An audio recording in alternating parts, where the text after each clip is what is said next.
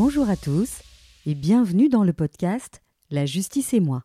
Je suis Nadia Bouria et je vous raconte le droit simplement, histoire de peut-être vous réconcilier avec le monde judiciaire. Dans l'épisode d'aujourd'hui, je reçois Christine Baudonnel. Vous êtes euh, juge au tribunal de police du Brabant Wallon, division Wavre. Bonjour Christine, merci de me recevoir. Bonjour Nadia, merci également. Alors, euh, petite info, cet épisode est complémentaire de celui que j'ai enregistré avec Samuel Levatino, euh, substitut du procureur du roi au parquet de police de Liège. Oui, Verviers. Il s'agit de l'épisode 38 de la saison 3. Donc, si vous ne l'avez pas euh, écouté, allez l'écouter. Parce que ça, ce sera intéressant d'écouter ce que dit Monsieur Levatino et ce que vous allez nous, nous raconter dans un instant. Alors, je commence toujours par ma question rituelle. Comment et pourquoi vous êtes retrouvé juge, et en particulier euh, juge au tribunal de police? Alors moi j'ai un parcours quand même euh, assez diversifié, hein, donc je ne me suis pas en fait euh, levée un jour en disant je veux devenir juge, non. Donc j'ai démarré en fait à l'issue de mes études de droit ma carrière dans le secteur privé, hein, dans une société qui était spécialisée en, droit des marques. Et puis alors euh, au fil du temps, je me suis rendu compte assez vite que c'est le barreau qu'il fallait que, que je fasse. Et donc du coup ben voilà j'ai un peu changé mon fusil d'épaule et je suis retournée donc sur Verviers puisque je suis verviétoise d'origine et c'est là que j'ai démarré le barreau comme avocate durant euh, six ans. Ensuite, euh, voilà, j'ai passé le concours de référendaire. Hein, parce qu'à un moment donné, je me suis rendu compte que c'est vrai, l'intérêt général peut-être faisait davantage partie de moi que la défense d'intérêts individuels. Et raison pour laquelle j'ai décidé, on va dire, euh, de me réorienter tout en restant dans la justice et dans le judiciaire vers cette fonction d'assistance en fait à la magistrature, qui est une fonction qui a été euh, créée à quand même déjà un, certain nombre d'années.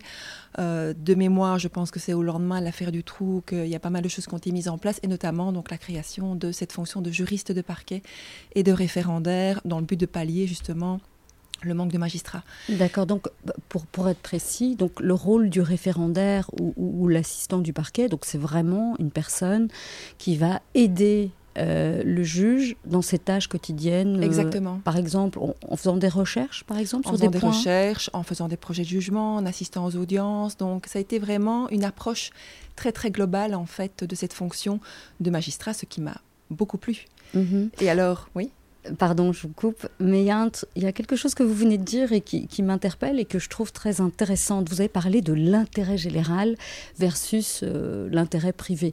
Ça, je voudrais que vous élaboriez un petit peu plus parce que ça, c'est quelque chose que pas mal de fonctionnaires ont dans l'ADN, mais qu'ils expliquent assez peu.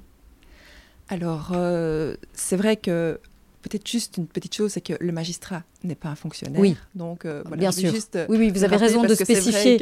mais voilà, on, est tout à fait indépendant. Il fait partie donc d'un pouvoir euh, à part entière. Alors c'est vrai que dans mon schéma à moi, en tout cas, euh, l'avocat donc défend les intérêts de son client. Oui. Donc à savoir pour moi un intérêt individuel. Oui.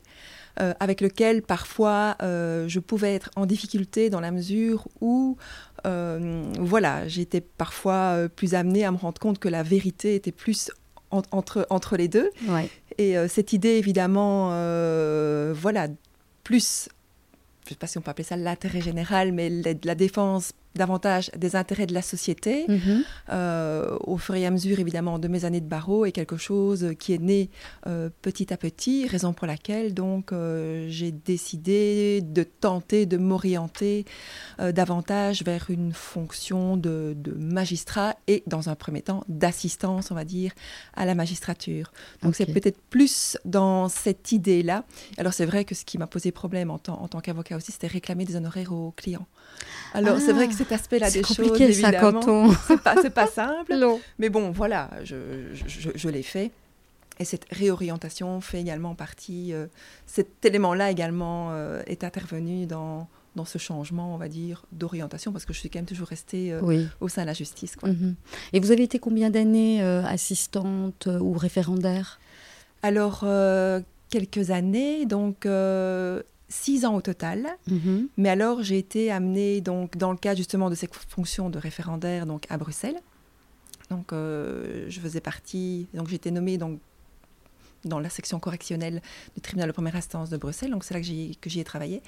Et j'ai été amenée à rencontrer d'autres juristes de parquet et d'autres référendaires. Et alors, on a créé donc la JUREF, l'association des juristes et des référendaires, parce que le statut hein, n'était pas du tout ce qu'il est aujourd'hui. Et alors, euh, c'est vrai que voilà, la défense euh, de cet intérêt, on va dire, général mhm. hein, des juristes et des référendaires a eu euh, comme conséquence que j'ai été amenée à rencontrer des politiques, hein. j'ai été amenée à rencontrer euh, des gens du cabinet, hein, donc mhm. euh, de, la justice notamment. Et alors tout ça a fait en sorte que voilà, j'ai été détachée alors donc dans, des cabinets ministériels quelques années et alors après voilà donc j'ai passé le concours de stagiaire judiciaire. Mhm. Donc j'ai été stagiaire judiciaire à Dinan. Mhm. Euh, au parquet d'Inan et ensuite euh, substitut du procureur de roi sur la division de Marchand-Famenne. Mhm. Là, je me suis occupée en fait de la section pour l'essentiel hein, de la section famille jeunesse, même si en tant que substitut d'un petit arrondissement comme ça, on fait quand même énormément de on fait de tout. Hein, euh, voilà, donc on est amené aussi à, faire tant de droit commun que dans le cadre des gardes, euh, euh, de, gérer un petit peu, voilà, tout tout, tout, tout, tout, ce qui arrive en fait, aussi bien du roulage que des violences intrafamiliales, que des meurtres. Donc ça a été une diversité quand même hyper intéressante parce que j'ai passé aussi de très très belles années. Et c'est vrai que voilà, quand je fais le recul, je constate que j'ai fait quand même bien souvent des mandats de 6 ans, un peu partout. Et puis alors, euh, à un moment donné, ben, voilà, l'idée euh, de passer peut-être de l'autre côté carrément, donc euh, passer au siège, donc m'a traversé l'esprit. Et c'est comme ça que je suis arrivée comme juge de police alors dans le Brabant Wallon. Ok, alors avant de continuer, vous avez parlé de droit commun. Donc ça, il faut peut-être expliquer à nos auditeurs, c'est quoi le droit commun quand vous êtes dans un parquet? Alors le droit commun, donc c'est le droit pénal général, on va dire. Donc c'est tout ce qui a trait aux infractions classiques du style violence intrafamiliale, les vols, euh, tout ce qui est euh, homicide euh, volontaire fait partie du droit commun, les actes de vandalisme, les coups, les coups, hein, les coups, les mhm. coups et blessures. donc ça c'est le droit commun. Et à côté du droit commun, donc on a notamment donc le roulage, qui est en fait une section également à part entière, aussi bien donc euh, du parquet que du tribunal. Oui. Et d'ailleurs donc euh, le tribunal de police ne fait pas partie du tribunal de première instance, hein, donc c'est bien une section totalement différente euh, et qui englobe en fait des justices de proximité au même titre que la justice de paix. Oui, tout à fait. Et donc vous avez passé l'examen et vous êtes devenu juge euh, au tribunal de police. Est-ce que c'était un choix ou vous, voilà, c'était vacant et vous avez dit tiens, je vais tenter? Voilà, je crois que c'est un peu le hasard hein, qui a fait que j'ai postulé euh, la place de, juge de police. Euh, voilà, dans mon réseau, j'avais quand même pas mal de personnes qui pratiquaient déjà cette fonction-là. Hein, ce mhm. qui m'intéressait quand même beaucoup. Euh, lors de euh, mon passage à marche, entre guillemets, j'ai été amenée donc, à remplacer des collègues euh, à la section roulage et aller aux audiences. Mhm. Donc, et petit à petit, en fait, je me suis rendu compte que c'était une matière hyper intéressante, très technique. Oui très humaine. Et alors cette proximité avec le justiciable, ça m'a aussi beaucoup plu. Mhm. Et voilà, tout ça a fait qu'à un moment donné, je me suis dit, bon, maintenant, euh, on peut tenter le coup. Et, euh, et voilà, c'est comme ça que je suis arrivée comme juge euh, tribunal de police du Brabant Wallon. Ok. on va explorer tous ces, tous ces points parce que c'est hyper intéressant. mais avant de rentrer dans le vif du sujet, moi je voulais savoir quelle est votre compétence. Donc quel genre de dossier arrive sur votre bureau alors, ce sont donc euh, des dossiers. Euh, donc, moi, je suis citée par le parquet. Donc, c'est le ministère public qui décide, en fait, à un moment donné, hein, compte tenu des PV qui sont rentrés donc euh, sur, son bureau, l'orientation qu'il va donner au dossier. je ne vais pas revenir sur les différentes orientations que le parquet peut donner, mais en fait, ce sont des dossiers qu'il estime devoir porter devant un juge parce que les faits sont d'une certaine gravité. Voilà. Donc je pense que c'est principalement donc ça qui fait que le ministère public envoie ces dossiers-là donc euh, devant le tribunal de police. Alors euh, j'ai principalement ah, donc euh, des infractions à la circulation routière. Oui. Ah, donc aussi bien des délits de fuite que des imprégnations alcooliques, des excès de vitesse, des conduites en défaut d'assurance, des personnes qui conduisent sans avoir réussi les examens ou euh, alors qu'elles sont déchues du droit de conduire. Et on a évidemment les dossiers euh, plus compliqués qui sont les euh, homicides involontaires, donc mmh. les, accidents mortels, où là c'est vrai, voilà, il y a une dynamique autre lors de, de, ces dossiers-là qui implique qu'on essaye en général de les fixer en fait à des plages horaires bien spécifiques euh, parce que voilà, ça demande quand même, je trouve, euh, euh, pas mal de temps. Mhm. il faut prendre le temps de bien analyser tous ces dossiers-là. Il faut que chacun ait la possibilité également de prendre sa place lors de ce procès, lors, de ce type de procès, oui. Mhm. pourquoi? Parce que souvent, vous avez ce qu'on appelle les parties civiles, c'est-à-dire les, les, familles des victimes ou, la victime elle-même, quand elle a été gravement blessée et qu'elle a des séquelles. Donc ce sont des gens qui sont souvent fragiles psychologiquement et donc vous ne pouvez pas expédier comme vous faites pour un défaut d'assurance. Voilà, donc on est vraiment dans cette logique-là. Donc l'idée c'est vraiment voilà, de, prendre le temps. Euh, les, victimes, donc dans le cas évidemment d'accidents mortels, sont en général les, héritiers, la famille proche, ça peut être les parents, euh, ça peut être des grands-parents, ça peut être des frères et sœurs, euh, ça peut être le conjoint, hein, donc les, enfants. Donc, et bien souvent, les, victimes, pas toujours, mais bien souvent, les victimes sont aux côtés de leur avocat. elles viennent lors de ces, lors de ces audiences-là, et voilà, il faut leur laisser la juste place. Hein, donc mhm. pas une place évidemment euh, déséquilibrée par rapport euh, euh, à l'auteur qui est également présent, au ministère public qui est également présent, mais l'idée c'est vraiment que chacun ait la possibilité d'exprimer ce qu'il souhaite exprimer lors de ces audiences-là. Quelle est votre définition de, la juste place? Alors ça, c'est vrai que la définition de la juste place, c'est permettre à chacun de pouvoir s'exprimer, compte tenu du rôle en fait qu'il a. Donc euh, ici, euh, lorsque je suis amenée donc euh, à, juger ou à devoir traiter un dossier d'accident mortel, par exemple, donc je vais demander, en général les avocats sont présents, donc à ce que chacun en fait m'explique quels, intérêts donc ils défendent, pour qui ils interviennent exactement. les victimes donc sont présentes aussi. Euh, je respecte évidemment donc euh, toujours euh, l'interrogatoire, la manière en fait le, prévenu est présent et la manière dont il a vécu et la manière dont les faits se sont présentés.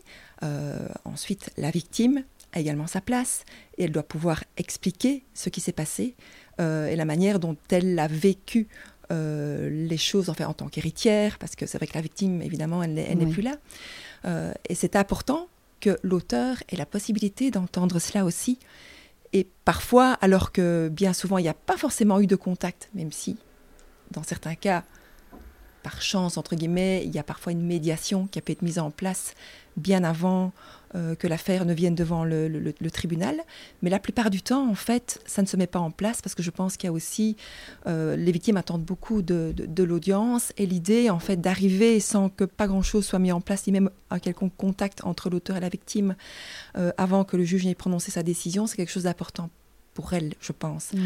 Et parfois, lors de l'audience, en fait, quand je me rends compte qu'il y a peut-être possibilité hein, qu'une médiation puisse se mettre en place, eh bien, je tends la perche en mhm. disant que c'est peut-être le moment ou pas, mais de dire que parfois euh, un contact euh, auteur-victime dans certaines situations peut permettre voilà, d'avancer, permettre à chacun euh, d'avancer, voilà, compte tenu évidemment de sa personnalité, des faits et de la manière de, son cheminement personnel. Mhm. Alors vous parlez de, de, de, médiation, et alors quel est l'objectif de ce type de médiation? Parce qu'on est quand même dans, dans un domaine où il y a quand même une infraction. Donc vous, vous allez quand même à un moment donné devoir prononcer une peine. Cette, cette médiation, elle, comment est-ce qu'elle euh, intervient dans, dans, le procès? Donc elle intervient en parallèle ou la plupart du temps après, mm-hmm. après le procès. Et donc euh, voilà, c'est une médiation, on va dire, réparatrice, mm-hmm. hein, auteur-victime, dont l'objectif euh, et de retisser éventuellement un lien euh, et ou faire en sorte que euh, chaque personne ait la possibilité de poursuivre sa vie le plus sereinement possible, compte tenu évidemment des faits qui, Mhm. se sont, euh, qui se sont déroulés. Alors c'est vrai que voilà, davantage de précisions sur la manière dont la médiation réparatrice fonctionne, ça je pense qu'il y a certainement des, des- des- des interlocuteurs beaucoup plus compétents Oui. que moi qui sont susceptibles de vous exprimer les choses. Mais l'objectif c'est vraiment faire en sorte que euh, le lien ou pas Oui. hein, puisse même se faire entre un auteur et une victime. Et je pense qu'il y a Ouais. certains, euh, certaines victimes euh, de faits extrêmement graves qui ont réussi à entrer en contact même avec l'auteur qui, est- qui purgeait donc euh, une peine de prison. Oui. Ça- donc euh, ouais, c'est- ça- ça reste, c'est- pas facile. hein, ça, je non, compte mais je, je pense que ça peut permettre aussi euh, à la victime de, de- de- de continuer sa vie. euh, parce que quand on se rend compte que l'auteur n'est pas le monstre qu'on s'imaginait, parce que souvent c'est ça, la victime, Mm. elle, elle s'imagine un monstre, et puis elle arrive à l'audience, puis elle voit euh, que c'est un petit bonhomme, euh, tout propre sur lui, qui, qui fait 1m70 et, et qui, voilà, qui, qui- qui- qui est tout maigre. Ça ne correspond pas du tout à, à l'idée qu'on s'en faisait, et peut-être que ça vient voilà, re- remettre les choses à leur juste place et ça permet peut-être euh, D'avancer. d'avancer. C'est un des objectifs, en tout cas. Mhm. voilà, sachant qu'il y a aussi euh, cette idée que les faits hein, Sont qui, graves. ont, qui sont d'une gravité extrême, hein, donc l'auteur a quand même enlevé la vie une personne euh, qui était chère à la victime présente, euh, enfin, aux, aux héritiers présents. Et donc ça c'est clair que ce fait doit évidemment être sanctionné. Donc on n'est pas dans le monde des bisounours. hein. donc je tends la perche quand je vois que ça peut se faire, mais je commence toujours par mon instruction d'audience et les faits un fait que bon ben voilà et par rapport aux faits, j'interagis aussi par rapport aux faits. Donc euh, j'essaie de comprendre quand même la raison pour laquelle Oui. hein, il avait consommé tant d'alcool parce que euh, voilà il arrive quand même régulièrement hein, que ce type évidemment de, de faits euh, s'inscrive dans un contexte alcoolisé. Mhm. Et, et voilà, je pense que s'il y, a des- y a- il y a beaucoup de choses qui doivent être dites Oui. euh, par, rapport, par rapport aux faits, et un recadrage doit également intervenir. Et c'est à ce moment-là, après avoir fait un recadrage, entre guillemets, que je cède alors la parole Ouais. à mon collègue du parquet, qui sera amené à requérir, en fait, euh, voilà, par rapport euh, Ouais. aux faits, compte tenu, évidemment, de la manière, de sa perception du dossier. Alors, C'est intéressant l'exemple que vous venez de donner parce que ça, ça permet de se rendre compte de comment est-ce que vous, vous, vous travaillez? Ce que j'ai envie de faire avec vous, c'est de reprendre euh, le même exemple que j'avais pris avec euh, Monsieur Le Vatino. Euh, alors, dans mes souvenirs, c'était François qui était arrêté par la police, il roulait trop vite. Et euh, il avait euh, repris le volant après une soirée arrosée, donc il se fait arrêter par la police. Alors on va dire que il a soufflé dans le ballon et que c'était 0,8. Hein. Euh, donc il est arrêté par la police, retrait de permis immédiat. Le dossier, on va pas revenir là-dessus, euh, sur la partie euh, parquet, là, vous pouvez aller écouter euh, l'épisode avec Monsieur Levatino. Et il est cité à comparaître, et donc arrive l'audience. Comment se passe l'audience, de votre point de vue, pour François? Voilà, donc euh, François donc, euh, a d'a- a d'abord eu un contact avec euh, l'huissier euh, de, de justice, qui, l'huissier d'audience, pardon. Si, je me disais, ah, on remonte très très haut. Donc l'huissier de justice, lui, a déposé l'invitation à comparaître. Donc François se présente euh, à l'audience et il y a un huissier euh, d'audience, j'allais euh, ma langue allait fourcher comme vous. Et donc ça c'est important aussi peut-être de, de parler du rôle des huissiers d'audience. Je pense que je n'en ai jamais parlé dans les dans les épisodes. Au pénal, ils ont vraiment un rôle important. Et euh, c'est le premier contact, en fait, entre justement le, le prévenu qui comparait le- lors de l'audience et euh, la salle d'audience, pour finir, parce Mhm. qu'il est accueilli par, euh, par cette personne-là, euh, qui va lui demander ses coordonnées, hein, donc, euh, et qui va, en fait, l'inviter à aller s'asseoir donc, dans, dans la salle d'audience et à se présenter lorsque le greffier appellera son dossier. Mhm. Et donc, euh, voilà, il est assis dans la salle d'audience. Le greffier appelle le dossier donc, de, François. Et François donc, arrive devant moi. Donc, euh, bien souvent, donc, je, le salue, je lui dis bonjour. Euh, et je, lui demande, en fait, comment il se positionne par rapport aux faits et qui me rappelle hein, ce, qui s'est passé, en fait, ce jour-là. Est-ce qu'il peut me réexpliquer concrètement, en deux mots, ce qui s'est passé ce jour-là? Il arrive aussi parfois que je prenne directement la balle au rebond euh, et que je lui dise écoutez, voilà, il vous est reproché d'avoir à telle date euh, circulé euh, en état d'imprégnation alcoolique. Hein, donc ce jour-là, manifestement, vous circuliez également à vitesse excessive. Est-ce que vous pourriez m'expliquer concrètement ce qui s'est passé ce jour-là? Mhm. J'ai lu dans votre dossier que manifestement vous ne contestiez pas les faits ou bien que vous les contestiez. Est-ce que vous pouvez m'en dire un peu davantage? Et c'est comme ça que le prévenu, François ici en l'occurrence, cette année, à, m'expliquer donc sa version et la manière en fait dont il était amené à commettre ces faits-là. Mhm. Euh, est-ce que vous êtes sensible à l'attitude des personnes ou vous essayez d'être euh, voilà imperméable à, l'attitude, au non-verbal ou à ce que dit la personne? Je regarde, oui, c'est vrai, j'en tiens compte et euh, oui, ça fait partie évidemment de, l'approche globale que j'ai de la personne. il arrive par exemple que des personnes sont super stressées et donc là c'est vrai que ou bien qui parfois arrivent en pleurant. Ah, donc euh, voilà, on a quand même toujours une boîte de mouchoirs, on va dire, sur, sur, le, sur le comptoir. Sur le comptoir, oui, c'est le mot que je cherchais. Euh, voilà, pour quand même. Euh, alors c'est vrai qu'il y a un contexte et je crois que ce cadre un peu euh, solennel permet aussi de recadrer les choses. Mhm. Mais voilà, on reste humain et donc on se rend bien compte que, voilà, du moins pour une première comparution, parce qu'il y a quand même des habitués. Hein. donc pour une première comparution, ça reste une épreuve stressante et, l'objectif, donc, c'est simplement faire prendre conscience et voir un petit peu comment la personne se positionne par rapport aux faits. Hein, S'il a pris conscience de la gravité de la situation et que bah, la vitesse et euh, l'alcool tuent tous les jours bien davantage que le terrorisme hein, et que même que, les braquages. Hein. Je pense qu'il faut vraiment être conscient de ça. Hein. Mhm. Et les personnes un petit peu trop arrogantes qui arrivent, genre euh, oui bah c'est pas grave, j'ai bu, euh, je roulais vite, c'est rien. Ah oui, mais ça aussi, j'en tiens compte. Et alors à ce moment-là, je, recadre directement les choses. Hein. Mhm. Ça, c'est une réalité. Et je ne, c'est vrai que c'est un comportement évidemment qui m'agace au plus haut point parce que ça implique qu'au niveau de la prise de conscience de la gravité des faits, il n'y en a aucune. Mhm. Et alors, euh, voilà, donc euh, moi j'interviens à ce niveau-là, et alors mon collègue du parquet, après, évidemment, euh, retape sur le clou hein, pour essayer quand même de faire prendre conscience de la gravité des choses. Une chose importante que je souhaiterais dire par rapport à cela, j'aime bien que les personnes comparaissent à mon audience. C'est capital, aux côtés de leur avocat ou toute seule.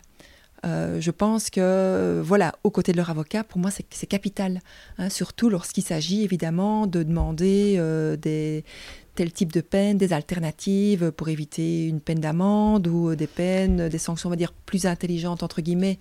Euh, je pense que c'est vraiment capital pour permettre aussi, mais même temps par rapport aux faits. Hein, donc, surtout quand tu as des contestations, de voir pour finir quelle personne on a face à soi, quel profil en fait on a face à soi, pour peut-être euh, parfois justement avec telle ou telle euh, phrase, telle ou telle manière, en fait telle ou telle angle en fait mhm. d'approche, permettre quand même de lui faire prendre conscience, et lui faire peut-être reconnaître, euh, lui dire oui c'est vrai là franchement euh, j'aurais pu faire mieux quoi. Mhm. Ce que j'ai fait c'est euh, c'est criminel pour finir. Hein. Oui. Mais on, va peut-être y revenir quand on parlera de, des peines. Mhm. Donc, vous, vous interrogez la personne, c'est ce qu'on appelle l'instruction d'audience. L'instruction d'audience, oui comme ça, vous vous faites une idée euh, au-delà du, dossier papier qui est parfois euh, très froid. Hein. c'est parfois un PV, quatre phrases, euh, le casier judiciaire. mais d'ailleurs, oui, qu'est-ce qu'il y a dans un dossier? Ça, je pense qu'on n'en a jamais parlé dans aucun des épisodes. Alors, dans un dossier, donc, on a d'abord tous les, tous les procès-verbaux, mhm. hein, donc toute l'enquête hein, qui a été réalisée par la police, impulsée par, par, le, par le parquet. Donc ça, dans une première souffarde, j'ai mon enquête, j'ai en fait euh, les antécédents judiciaires hein, de la personne qui me permettent en fait d'avoir une vision euh, du profil, on va dire, judiciaire hein, donc de la, de la personne. Euh, j'ai de tout, hein, aussi bien des personnes qui ont beaucoup d'antécédents en matière de roulage uniquement, que des personnes qui ont en fait aussi bien des antécédents en matière de droit commun, comme je l'ai mhm. dit tout à l'heure, avec des condamnations pour coups. Euh, des violences intrafamiliales, euh, des faits de mœurs, des vols, etc. Et du roulage. Parfois, je n'ai que du droit commun, donc euh, c'est vraiment quelque part, on va dire, un profil qui n'est pas du tout un délinquant de la circulation routière, mhm. du moins de par l'approche, cette approche-là en tout cas. Euh, et j'ai des personnes évidemment qui n'ont aucun antécédent judiciaire. hein. donc euh, ça, il y en a quand même euh, pas mal aussi. Mhm. Alors dans le dossier, on a également une sous-farte frais de justice. Hein, donc euh, voilà, il peut arriver que l'expert- qu'un expert auto soit descendu sur les lieux des faits. Et Mhm. donc euh, on a évidemment une sous-farde avec l'expertise euh, de l'expert euh, automobile. Euh, il peut arriver également que une analyse sanguine ait été réalisée, Mhm. hein, que ce soit euh, en matière euh, d'alcool euh, ou de stupéfiants. Euh, même si maintenant c'est plus évidemment une analyse salivaire en fait qui est réalisée, mais enfin c'est Mhm. quand même une expertise Mhm. euh, qui est jointe également euh, au dossier. Et alors, a priori, je pense que j'ai fait le tout. J'ai également euh, les actes de procédure, euh, les échanges de courrier, donc l'acte de citation, hein, qui est repris également donc, euh, dans, dans mon dossier. Donc les actes de procédure, c'est tout ce qui est, je vais simplifier, hein, donc les, les courriers entre, entre vous et le parquet en fait, entre le, le- le greffe et le Il y parquet. a les courriers, c'est vrai, entre le greffe et le parquet, entre le parquet, on va dire, oui, c'est plus le, le- Oui. les courriers qui sont également envoyés aux avocats. Oui, c'est ça.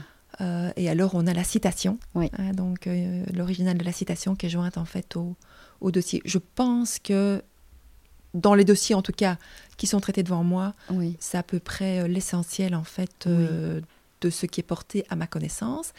Ce qui arrive aussi, c'est que j'ai parfois des décisions judiciaires qui sont jointes dans la sous-farte quasi-judiciaire parce que la personne, par exemple, euh, voilà, est un habitué évidemment de Mhm. la délinquance routière et euh, voilà, le parquet évidemment en fait état euh, dans, dans sa citation, ce qui a pour conséquence évidemment une aggravation Oui. des peines. Mais pour que je puisse en tenir compte, il faut évidemment que ce jugement soit joint au dossier répressif. Oui.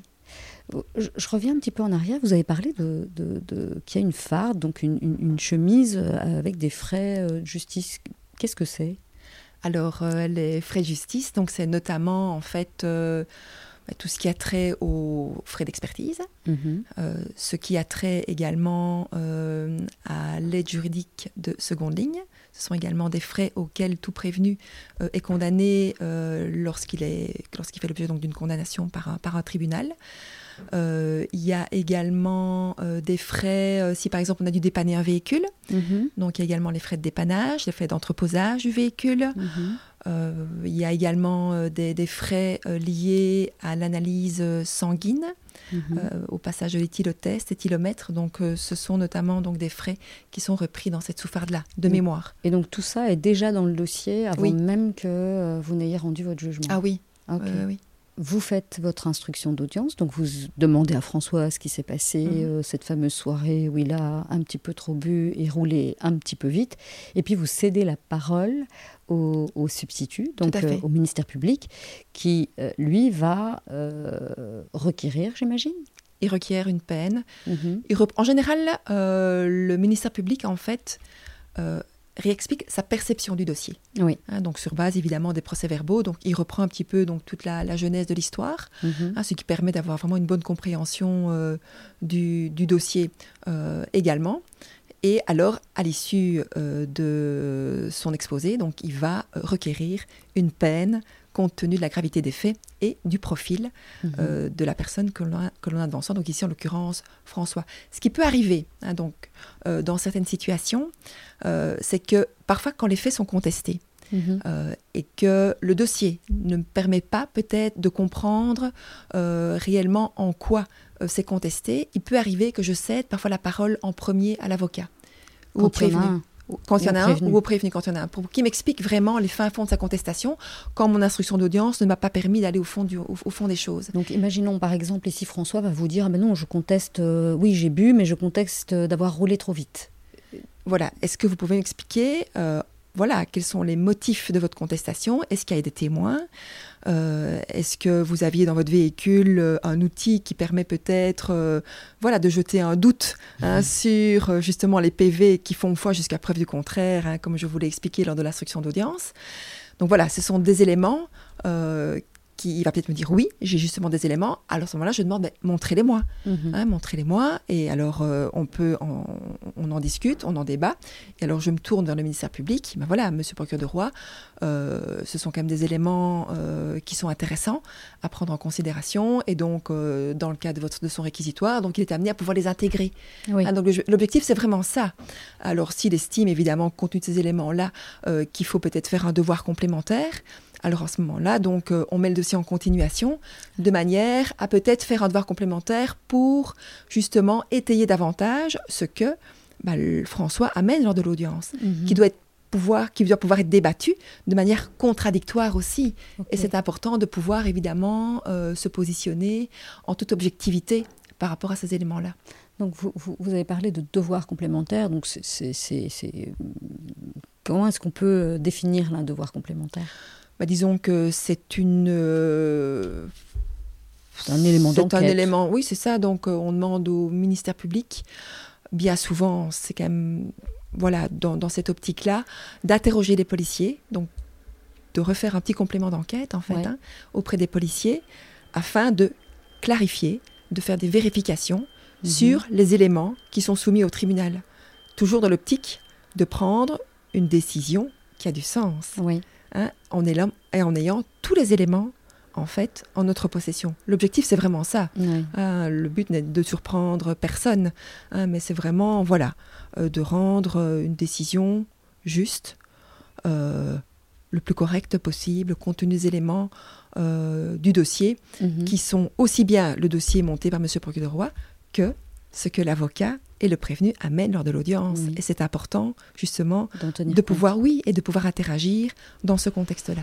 Alors, je vais revenir, euh, je vais rebondir sur ce que vous venez de dire. Euh, alors, les avocats, bah, ils savent comment constituer un dossier, mais parfois, les justiciables viennent, euh, bah, ils ont zéro papier et ils vous disent, ah, mais vous savez, Madame le juge, tel jour, il y avait mon cousin qui était avec moi, et puis bah, dans les PV, il n'y a rien, ou on vous dit, ah, bah, tiens, j'ai pris une photo.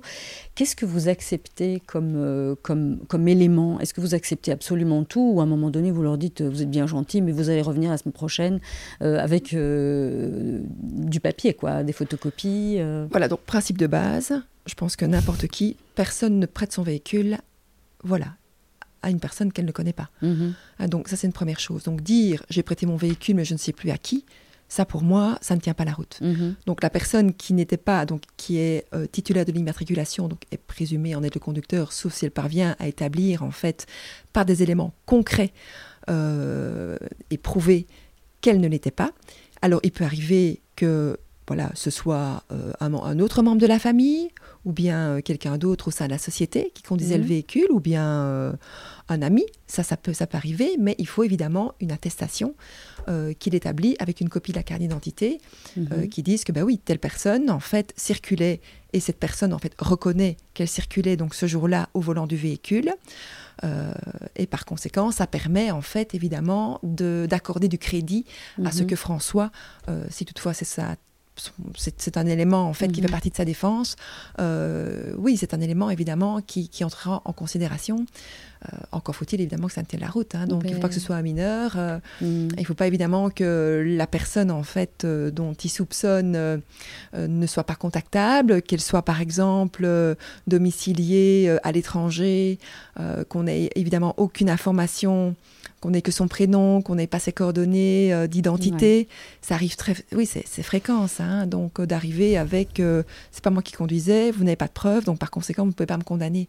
Non, c'est un peu court. Donc on a procès verbal qui fait foi. Il faut pouvoir établir en fait euh, que la personne, que François ici en l'occurrence, n'était pas le conducteur euh, du véhicule, mais si j'ai l'attestation en bonne et due forme et la reconnaissance. Et bien souvent ce qui arrive, euh, c'est que je mets alors le dossier en continuation si toutefois j'ai des éléments qui permettent euh, d'établir que ce François n'était pas le conducteur, ici donc, Mhm. dans, dans- dans le cas de figure, de manière à ce que la personne, bon, si elle n'a pas comparu, puisse comparaître à la prochaine audience. Mhm. Et ça permet alors au ministère public de joindre le casier judiciaire pour, lors de la prochaine audience, d'avoir un dossier complet. Euh, mais je n'acquitterai pas, en fait, directement François. Mhm. Ah, donc, euh, je ferai ces vérifications-là. Euh, et je veux être certaine, évidemment, que lors de la prochaine audience, euh, donc, j'ai bien cette éléments. personne et tous les éléments utiles pour, à nouveau, dans un souci de bonne administration de la justice, de prendre une décision Juste. Juste. Hein c'est votre leitmotiv, une décision juste. Juste, oui. Donc on va reprendre le- notre fil. Donc le ministère public euh, requiert, donc Oui. le substitut du procureur requiert. Donc requérir, c'est comme une plaidoirie, sauf que comme c'est le ministère public, ça s'appelle euh, requérir. Et donc il va demander euh, une peine et éventuellement ce qu'on appelle des mesures. Alors dans notre cas de figure, alors Monsieur Levatino en parle très bien, mais qu'est-ce qu'est-ce qu'il est susceptible de demander le, le- le parquet et, et comment est-ce que vous vous positionnez par rapport à, à toutes ces peines possibles euh, Alors, bien souvent, le parquet, donc, il requiert une peine. Oui. Et alors, en fonction évidemment de ce qui est discuté, de ce qui a déjà été discuté et de déjà la perception qu'on peut avoir de la personne qu'on a devant soi et du dossier, voilà, il dit je ne m'opposerai pas à telle ou telle euh, mesure de faveur ou euh, j'estime que compte tenu évidemment euh, de la situation, il faudrait peut-être un suivi. Donc voilà, c'est parfois des choses que le ministère public est amené à dire dans le cadre de son réquisitoire après qu'il ait requis, donc la parole est à la défense qui va m'exposer évidemment donc euh, sa perception du dossier, euh, les difficultés auxquelles euh, François est, est confronté, ou bien François tout seul va m'expliquer ses difficultés, hein, que j'aurais peut-être déjà à moitié perçues Mhm. dans le cadre de l'instruction d'audience, et on va peut-être constater que François a un problème avec l'alcool. Mhm. Et euh, François, peut-être, euh, s'il est tout seul, n'aura peut-être pas eu la présence d'esprit hein, de m'amener des analyses sanguines, euh, établissant bien des, documents, établissant qu'il a peut-être mis en place un suivi euh, de, de difficultés peut-être particulières. Outre ce suivi mis en place, je pourrais également, à ce stade-là, mettre le dossier en continuation dans le but qu'il m'amène des pièces. Même si, bien souvent, on essaie quand même d'anticiper les choses, parce que comme on a quand même des audiences assez chargées, avec beaucoup de dossiers. Donc on essaie quand même de penser global dès le départ, en essayant quand même de voir dès l'instruction d'audience si on a bien tout, Oui. hein, de manière à pouvoir constater que si dès ce moment-là, euh, une analyse CDT, donc euh, c'est en fait des analyses sanguines avec un paramètre hein, qu'on appelle le paramètre CDT ou PETH, euh, permettrait peut-être d'avoir euh, une, une vision euh, et, de, et de voir s'il y a un réel problème, une problématique d'alcool ou pas. Ça, il faut peut-être expliquer un petit peu. Donc, CDT ou PETH, donc, ce sont. des- On ne va pas rentrer dans les détails parce Non. que je suis pas biologiste, mais le, le labo va aller chercher, rechercher des marqueurs tout à fait. dans le sang. Et en fonction du, du taux de ce, de ce marqueur, eh bien, le, le labo peut plus ou moins nous expliquer si la personne est juste une buveuse mondaine, c'est-à-dire qu'elle boit que le week-end en famille, ou s'il y a un souci Un petit problème. peu plus profond de quelqu'un, par exemple, qui est alcoolique et qui, et qui boit tout le temps. Et donc, a priori, euh, qu'elle prend souvent son véhicule en étant euh, alcoolisée. Donc, ça, pour vous, c'est un bon indice. Ça, disons que c'est un outil intéressant. Oui. Hein, donc ce n'est pas le seul, Oui. hein, mais c'est un outil en fait, en tout cas, qui permet déjà d'avoir voilà, une idée du profil qu'on a face à soi. Et si Mhm. j'estime qu'il m'en faut une ou deux, alors à ce moment-là, je mettrai le dossier en continuation dans le but de les produire. Lorsque, euh, si François euh, comparait aux côtés, aux côtés de son avocat, bien souvent l'avocat a anticipé les choses. Et euh, sauf évidemment s'il était consulté en dernière minute, alors ça aussi, donc je mettrai le dossier en continuation dans le but d'avoir cette analyse, pour autant qu'elle soit utile aussi. Parce qu'il peut Oui. arriver aussi que dans le cadre évidemment euh, des faits, d'office, la personne sera amenée à devoir représenter les quatre examens. Et euh, du coup, voilà, ces analyses ont peut-être moins de pertinence. Je ne dis pas que ça n'a pas de sens, parce que parfois ça peut en avoir, mais parfois c'est moins, pertinent. Mhm. Donc c'est un outil, je trouve, euh, intéressant à avoir. Et donc dans le cadre évidemment donc de, de, de, de la discussion, donc je serai amenée, donc imaginons que j'ai un dossier complet avec Mhm. tous les éléments, donc euh, et que je suis en phase à pouvoir prononcer euh, mon jugement sur les bancs, Mhm. hein, que je ne dois pas réfléchir à rien. Alors à ce moment-là, donc, euh, je peux être amenée à mettre en place un suivi probatoire si je peux constater que, voilà, François, on a besoin, donc un suivi euh, compte tenu évidemment euh, de la problématique qui a été expliquée lors de l'audience, Mhm. quoi. J'ai l'impression que vous allez un peu vite parce que vous avez une infraction. Donc Mhm. ici, on en a deux. A priori, hein, peut-être que j'en ai loupé une, mais Vitesse et alcool, il, hein, ouais. il- il roulait, il roulait trop vite et il était euh, alcoolisé. Et donc, vous devez quand même vous prononcer là-dessus, dire si c'est établi ou pas. tout à fait. Donc ça- Absolument. Donc, je vérifie si les faits sont établis. voilà. Donc, avant même de m'orienter, comme je vous l'ai dit, vers euh, le, Mhm. le suivi préparatoire, donc dans le cadre évidemment des faits, euh, donc euh, je, je dis que je dis que, que les faits sont établis et j'explique en, quoi, pour moi, quand c'est Oui. contesté, ils le sont. Euh, donc, j'essaie quand même, voilà, d'être assez euh, explicite Oui. sur cette question-là, de manière à ce que la personne comprenne la raison pour laquelle, en fait, j'estime que c'est établi. Et alors, je prononcerai une peine Mhm. euh, compte tenu évidemment des éléments qui ont été débattus devant moi et des pièces qui m'ont été déposées. Alors cette peine, ça peut être une peine d'amende, euh, couplée avec une déchéance, compte tenu ici des faits, bon, d'office, hein, il y aura, euh, donc si on s'oriente vers la peine classique, hein, il y aura d'office une amende et une déchéance.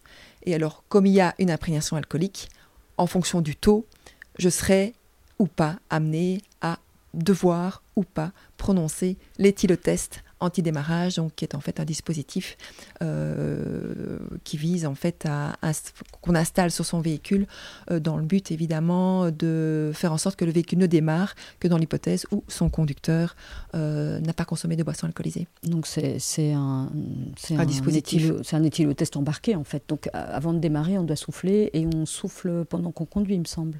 Oui, c'est ça, mais on ne souffle pas pendant qu'on conduit, donc on Oui, est quand même censé mettre son véhicule sur le ou- côté, mais on, on souffle à plusieurs moments Ouais. pour être certain évidemment qu'on est toujours bien face au même conducteur. Et alors ça, c'est un dispositif qui est assez enquiquinant. J'en avais discuté dans, dans l'épisode avec euh, Monsieur Levatino. C'est assez enquiquinant parce que, un, c'est contraignant et deux, ça coûte cher. Oui. Alors, est-ce qu'il y a des alternatives euh, La seule alternative, c'est ne pas avoir d'antécédent judiciaire. mhm. euh, avec possibilité alors, compte tenu à nouveau aussi hein, du profil qu'on a face à soi, donc le, le juge a la possibilité de faire une motivation contraire, Mhm.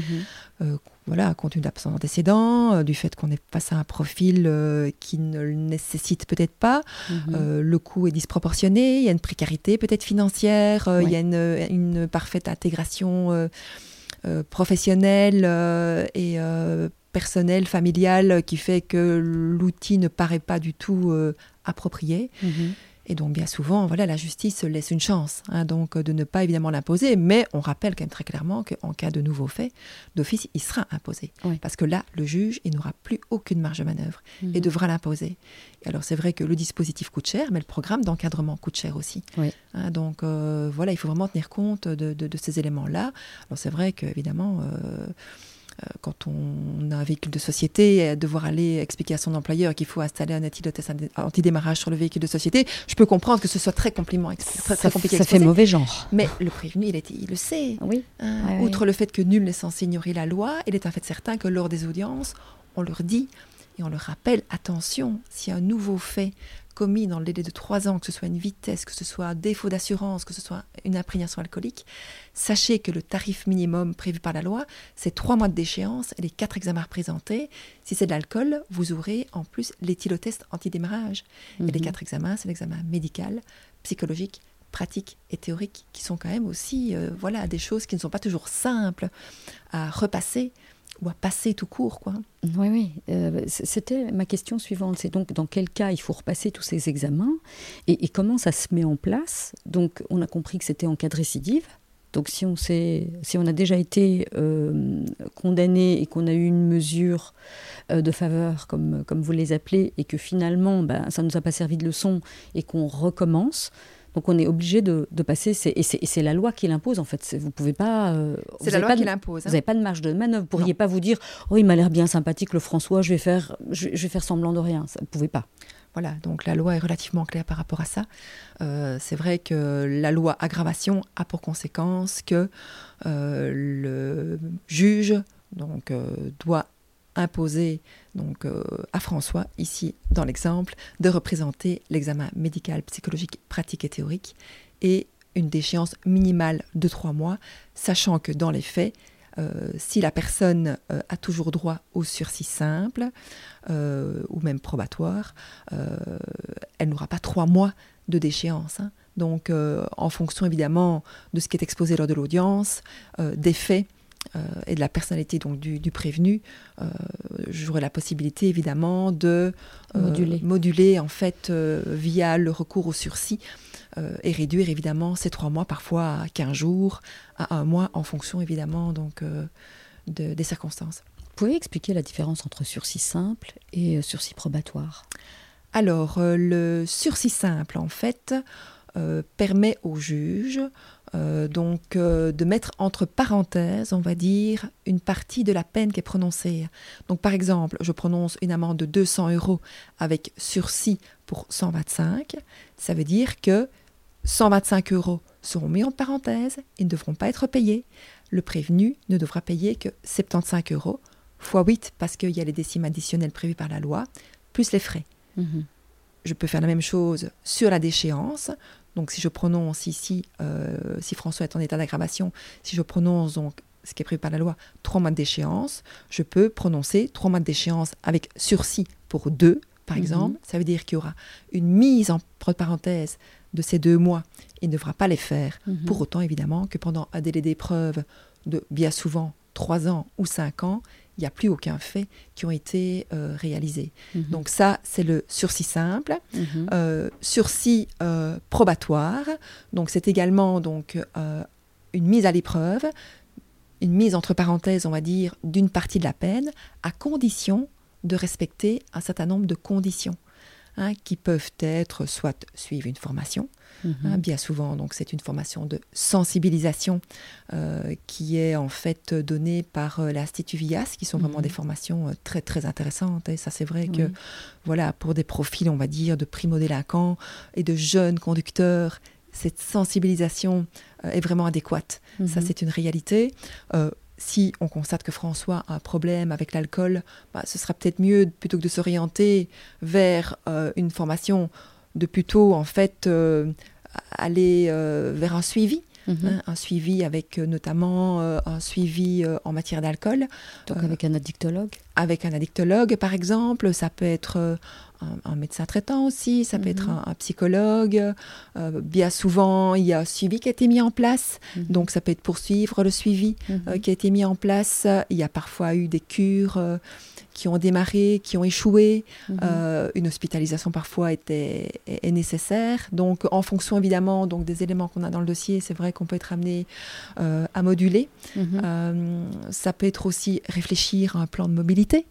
Hein, donc parfois la personne en fait euh, voilà conduit alors que bon euh, euh, elle ne peut pas puisque elle, elle est sous déchéance, elle ne repasse pas ses examens et donc elle habite peut-être à un endroit où il y a ou pas des transports en commun. Il y a mhm. peut-être des enfants à véhiculer à gauche et à droite, mais voilà, la loi ne l'autorise pas à conduire tant qu'elle n'a pas réussi ses examens, tant qu'elle n'est pas, tant qu'elle ne s'est pas remise en ordre, tant qu'elle n'a pas purgé toutes ses déchéances. Mhm. Et donc une réflexion plus globale.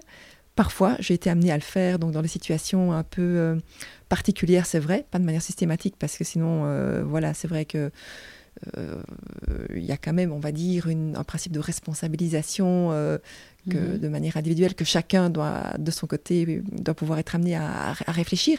Mais parfois, l'idée d'avoir un cadre via la maison de justice, ça peut permettre aussi euh, de réfléchir à ce plan de mobilité plus et global. Et en pratique, comment, comment, comment est-ce que vous le mettez en place? Enfin, Qu'est-ce que vous Je mets une condition particulière.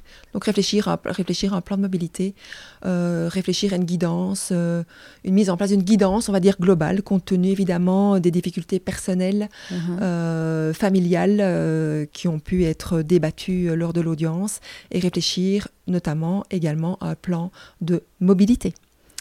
Et donc, ça veut dire que la personne, une fois qu'elle est euh, contactée par la maison de justice, elle va devoir réfléchir à comment se déplacer autrement qu'en prenant ah sa voiture. Ah oui. Ah ok, ben aussi bien avec euh, des bus euh, que via une société de taxi, le train. il faut parfois être créatif, le vélo, la trottinette. voilà, il faut quand même pouvoir respecter la loi. Ouais. voilà, tout en permettant peut-être, à tout en, en, en ayant peut-être les outils oui. Euh, nécessaire et en, ayant mené une réflexion utile pour se dire oui, ok, hein, c'est pas c'est pas que de la faute de mon juge si je suis dans cette situation là parce que bien souvent bien souvent je, je, le reçois régulièrement. À cause de vous je vais perdre mon travail. À cause de vous ça ça ça ça et ça mais il ne faut quand même pas oublier que bien souvent hein, donc euh, la personne quelque part elle s'est mise toute seule dans cette situation là alors qu'à plusieurs reprises évidemment on l'avait prévenue hein, et pas que moi.